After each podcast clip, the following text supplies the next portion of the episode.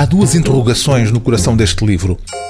Os desejos das mulheres são totalmente diferentes dos desejos dos homens e até que ponto as necessidades das mulheres e os seus desejos foram moldados ou bloqueados pela história?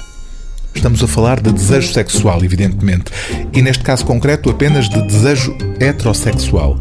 A historiadora inglesa Carol Dyehouse explica na introdução que aquilo que a motivou para este estudo foi a curiosidade sobre os homens reais ou imaginados que inspiraram grandemente sonhos, paixões e obsessões em mulheres.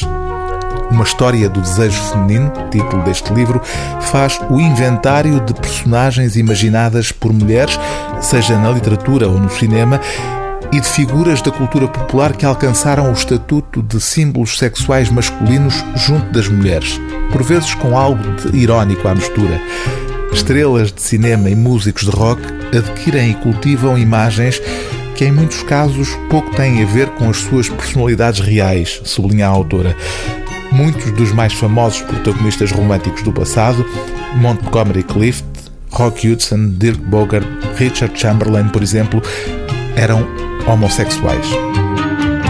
Carol Dyehouse chama a atenção para uma transformação cultural que tem vindo a acentuar-se, nomeadamente nas últimas décadas, à medida que os avanços da independência das mulheres se consolidaram, em particular com a vulgarização da pílula contraceptiva. Ainda assim, afirma a autora, os padrões da masculinidade desejável mudaram muito mais lentamente do que as transformações sociais. As feministas, escreve Carol Dyehouse, falharam na sua ânsia de menosprezar sonhos românticos, implicando a descoberta do homem perfeito, como sendo fantasiosos e a ficção romântica como uma espécie de alucinogénio que apodrecia a mente das mulheres. German Greer, por exemplo, condenou rotundamente o sentimentalismo de Barbara Cartland e o seu género.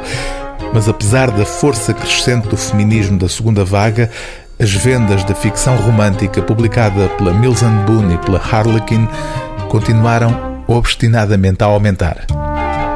O livro do dia TSF é Uma História do Desejo Feminino, de Carol Dyehouse, tradução de Maria Ponce de Leão, edição Quetzal.